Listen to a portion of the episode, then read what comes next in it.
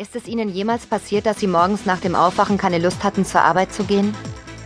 Ich rede hier nicht von dem Bedürfnis, sich auszuschlafen nach einer langen, anstrengenden Nacht und auch nicht davon, dass man keine Lust hat auf einen Arbeitstag voller langweiliger Meetings, obwohl man doch viel lieber mit dem Hund am Strand spazieren gehen würde. Ich rede nicht von einer vorübergehenden Unlust. Nein, ich rede davon, die Schnauze voll zu haben. Und zwar endgültig. Ich habe es nicht kommen sehen aber quasi über Nacht hatte ich keine Lust mehr zur Arbeit zu gehen. Nicht nur an diesem einen Tag, sondern nie mehr wieder. Die Erkenntnis traf mich wie ein Schock. Ich war eine typische Karrierefrau.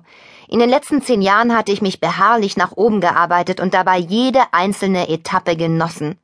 Ich hütete meine alten Visitenkarten wie eine Trophäensammlung. Auf meiner aktuellen Karte stand Senior Change Management Consultant als Change Consultant war es meine Aufgabe, den Kunden Lösungen anzubieten, um die Leistung und Loyalität ihrer Mitarbeiter zu steigern. Das Senior auf meiner Visitenkarte bedeutete, dass die Kunden manchmal sogar auf mich hörten. Aber plötzlich wurde mir bewusst, dass die Karriereleiter, die ich so eifrig erklommen hatte, nirgendwo hinführte, nur immer weiter weg von meinem Ausgangspunkt. Auf einmal fand ich meinen Job gar nicht mehr so spannend. Die Rolle der dynamischen Karrierefrau, die ich bis dahin gespielt hatte, kam mir unauthentisch und unaufrichtig vor, und mein hoher Lebensstil kickte mich nicht mehr. Ich hatte jegliche Motivation verloren, und es fühlte sich an, als hätte ich ein Stück von mir selbst verloren.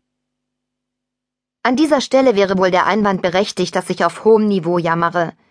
Was hatte ich schon für einen Grund, mich zu beschweren? Ich war Anfang 30, hochqualifiziert und gehörte zur weißen Mittelschicht, was mir so gut wie alle Türen öffnete.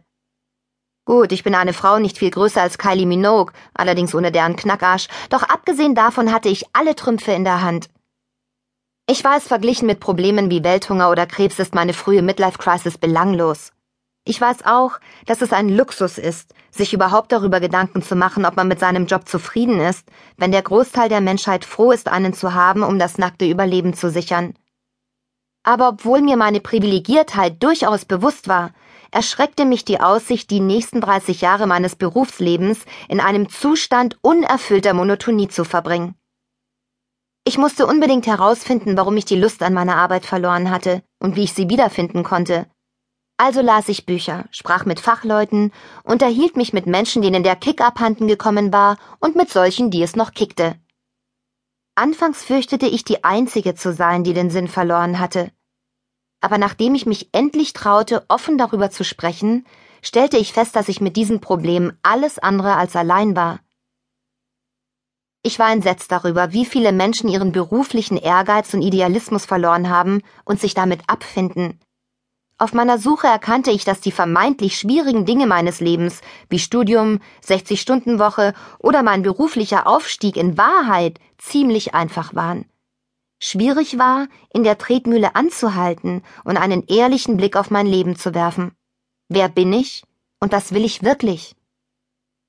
Ich erkannte, dass es kein Versagen war oder dass es einem peinlich sein musste, wenn man in seiner Arbeit keinen Sinn mehr sah. Vielmehr war diese Krise der nächste Schritt auf meiner Lebensleiter, den es zu erklimmen galt. Dies hier ist mein Erfahrungsbericht über eine Lebenskrise mit Anfang 30. Ich bin keine Expertin und kenne sicher nicht alle Antworten, aber wenn auch Sie Anfang 30 sind und den Sinn verloren haben, hoffe ich, dass Sie durch dieses Buch zumindest erkennen, dass Sie Leidensgenossen haben.